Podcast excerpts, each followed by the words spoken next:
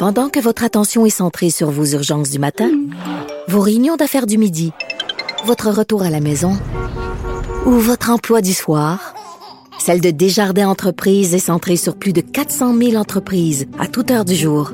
Grâce à notre connaissance des secteurs d'activité et à notre accompagnement spécialisé, nous aidons les entrepreneurs à relever chaque défi pour qu'ils puissent rester centrés sur ce qui compte, le développement de leur entreprise. Les finances du Québec, la province doit composer avec un déficit de 15 milliards de dollars. On vit une récession mondiale d'une importance très significative. Traitement de faveur pour les futurs préposés, le gouvernement Legault se dirige tout droit vers une collision frontale avec les syndicats. C'est pas vrai qu'on va abandonner la banque qui sont déjà là, euh, euh, qui fait ce travail-là pendant la crise de la COVID. Vol historique de données personnelles chez Desjardins, les complices du présumé fraudeur risquent de s'en tirer sans être accusés.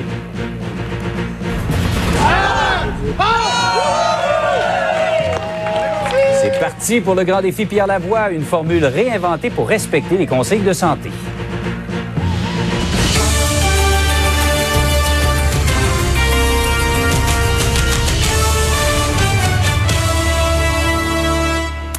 Bienvenue au TVA Midi. Euh, D'abord, la pandémie a frappé de plein fouet, on s'en doutait, le on le confirme, les finances du Québec. Mettre la province sur pause a coûté très cher. Le ministre des Finances a fait le point et Alain, on se dirige vers un déficit historique de près de 15 milliards de dollars en 2020-2021.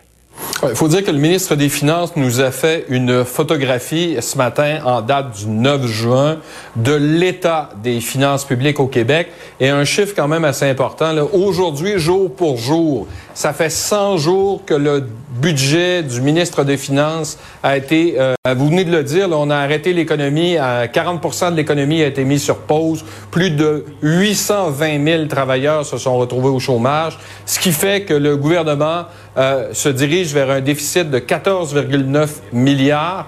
Et pour arriver justement à régler cette question, il va utiliser l'ensemble de la réserve de stabilisation. On parle de 14,9 milliards de dollars que le gouvernement avait en réserve qu'il va utiliser. Ça va quand même pousser la dette du Québec à plus de 222 euh, milliards de dollars. Euh, il y a eu énormément de dépenses là, reliées à la COVID, 6,6 milliards de dollars, entre autres 3,7 en santé, 1 milliard pour supporter euh, les travailleurs et les particuliers, 2 milliards de dollars pour atténuer l'impact de la pandémie particulièrement euh, chez euh, les entrepreneurs et au niveau des fournitures d'équipement. Vous savez, à un certain moment donné, on disait que les réserves étaient très basses au niveau des blouses, des masques et des gants. Mais le gouvernement a prévu, entre autres, de dépenser d'ici la fin de l'année 2,3 milliards de dollars. Est-ce que cela aura un impact sur le portefeuille des Québécois?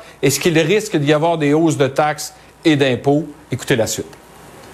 La taxe de vente, l'impôt des particuliers, l'impôt des corporations n'augmenteront pas.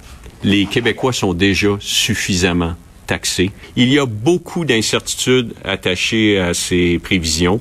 Nous vous donnons le meilleur estimé que, qui est possible avec les 125 économistes euh, du ministère, avec la consultation du secteur privé, avec euh, l'étude de ce qui est disponible. Et Alain, la question qu'on se pose, c'est est-ce que le Québec peut affronter une éventuelle deuxième vague avec le même support économique? Bien, le gouvernement s'est réservé euh, une cagnotte de 4 milliards de dollars pour pallier justement à une deuxième vague la suite avec le ministre des Finances. 4 milliards, c'est un estimé euh, du coût potentiel de la deuxième vague et des mesures euh, de développement économique nécessaires pour aider le Québec à revenir à la normale. Bref, le ministre des Finances est quand même assez optimiste parce que c'est prévu dans la loi sur l'équilibre budgétaire. Il prévoit un retour à l'équilibre budgétaire d'ici cinq ans quand même euh, relativement optimiste dans les circonstances. Merci Alain. Euh, le Québec a enregistré 35 nouveaux décès liés à la COVID-19. On parle de 5 décès au cours des dernières 24 heures, 30 survenus avant le 11 juin dernier. La COVID-19 En fait, 5 375 morts depuis le début de la pandémie, 167 cas sont ajoutés au cours des dernières 24 euh, heures et on en est rendu maintenant à 54 550 cas. Les hospitalisations ont baissé encore une fois de 63 pour s'établir à 574 et 62 patients se trouvent aux soins intensifs. C'est une baisse de 3. Maintenant, les syndicats montent aux barricades et dénoncent ce qu'ils perçoivent comme une injustice, Denis, euh, le double standard euh, finalement entre les préposés actuels et ceux qui sont en formation. Et la CSN craint que ça envenime le climat de travail. Exactement, Jean-François. Dans le fond, on croyait qu'une fois que le premier ministre a dit c'est comme ça que ça va marcher et c'est ça, ben, il n'y aurait plus de problème. Pas tout à fait, dit la CSN, parce que ce qui se dit de la part du premier ministre et ce qui se dit à la table de négociation, selon la CSN, c'est deux choses. Et encore hier, en après-midi, la CSN a reçu des communications de direction de CIS et CIUS qui indiquaient que le 26 de l'heure pour les nouveaux préposés à formation éclair, eh bien, ça comprend les primes COVID et toutes les autres primes. Donc, c'est pas 26 fermes, mais ça comprend les primes. Question de la part de la CSN, que se passe-t-il si le nouveau préposé va travailler dans un CHSLD où il n'y a pas de COVID? Est-ce qu'il va avoir quand même son 26 de l'heure? Parce que celui qui est déjà là va avoir 22 de l'heure. Et là, ça reprend de ce côté-là. On écoute le président national de la Fédération de la santé et des services sociaux. Nous, nous allons nous battre pour s'assurer qu'il n'y a pas de que vous n'êtes pas discriminé dans toute l'application de cette affaire. Ce qui devait être un annonce extraordinaire pour tout le monde, qui sont préposés, là, c'est en train de, de, vraiment déchirer la bande. Puis nous autres, on, ne restera pas là. On va interpeller, continuer à interpeller et on va confronter le gouvernement si lui, il veut aller et dire euh, euh, mais c'est ma façon ou euh, ça finit là. C'est pas vrai qu'on va abandonner le monde qui sont déjà là, qui fait ce travail-là pendant la crise de la COVID. Et Denis, on sent que dans les CHSLD, il y a un malaise. Là. Je parle à des préposés aux bénéficiaires. On me le dit. La présidente euh, de Laval résume assez bien le climat général, surtout pour les stagiaires qui s'en viennent bientôt. On l'écoute. Moi, je suis une travailleuse du CHSLD Sainte-Dorothée. J'ai 15 ans d'ancienneté. Je suis à temps partiel. Ma gestionnaire va venir me voir. Marjolaine, tu vas être jumelée avec un nouveau préposé aux bénéficiaires le temps de son stage pour le former tout en travaillant moi-même et cette personne-là va en un temps complet que moi j'ai pas. Cette personne-là va avoir un salaire de 26 dollars de l'heure que moi je n'ai pas. Comment vous pensez que ça va s'orchestrer dans nos CHSLD C'est une iniquité inimaginable. Jean-François, on continue réaction cet après-midi. Merci Denis. C'était il y a un an, on apprenait ce vol historique de données confidentielles chez Desjardins. Ben, Félix, un an plus tard, notre bureau d'enquête a découvert que certains des suspects là, pourraient ne jamais faire face à la justice. C'est bien juste. Hein? Et regardez le tableau que l'on va vous présenter. Vous allez reconnaître certains visages.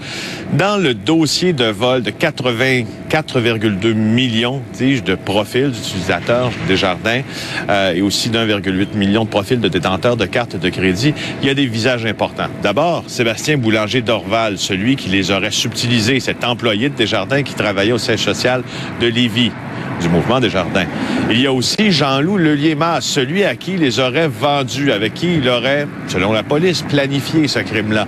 Mais il y a aussi, et vous voyez ces autres photos, une nébuleuse de conseillers financiers, de conseillers en assurance de la région de la vieille capitale qui auraient également acheté ces dossiers-là pour selon la police, toujours engraisser leur chiffre d'affaires. Or, après notre bureau d'enquête, le directeur des poursuites criminelles et pénales aurait commencé à faire son lit dans ce dossier-là et probablement que le simple achat des données là, de Desjardins ne constituerait pas un crime en soi. Ça risque d'être très difficile d'accuser ces gens-là, nous dit-on, peut-être plus facile pour les deux premiers que nous vous avons nommés qui sont plus près de la commission du crime comme tel. Il faut savoir, Félix, que toute la preuve qui a été saisie chez certains suspects n'a pas encore fini d'être analysée. Ben, c'est juste, hein, parce qu'il y a eu plusieurs perquisitions l'automne dernier dans le dossier des jardins. Elles ont été menées, entre autres, par la Sûreté du Québec. Et ça a donné finalement lieu à, à un apport important de données informatiques très, très, très fastidieux, apprend-on, comme analyse. Et justement, celle-ci n'est pas terminée. Ça retarde donc, là, parce qu'on doit analyser un peu tout ça, euh, le, le, les arrestations, s'il y a arrestation à avoir. Oui, rien pour faciliter les choses. Les policiers n'ont pas encore obtenu des objets saisis chez Sébastien Boulanger d'Orval, le principal suspect? Rappelez-vous, Desjardins a fait une fameuse perquisition civile qu'on Ouais. appelle une perquisition Anton Pillar. Et euh, cette perquisition-là, étant donné la règle de preuve d'une cause civile et d'un procès criminel, fait en sorte que les policiers n'ont toujours pas pu mettre la main là-dessus. C'est de l'information primordiale pour la poursuite de l'enquête. Pas simple tout ça. Merci Félix.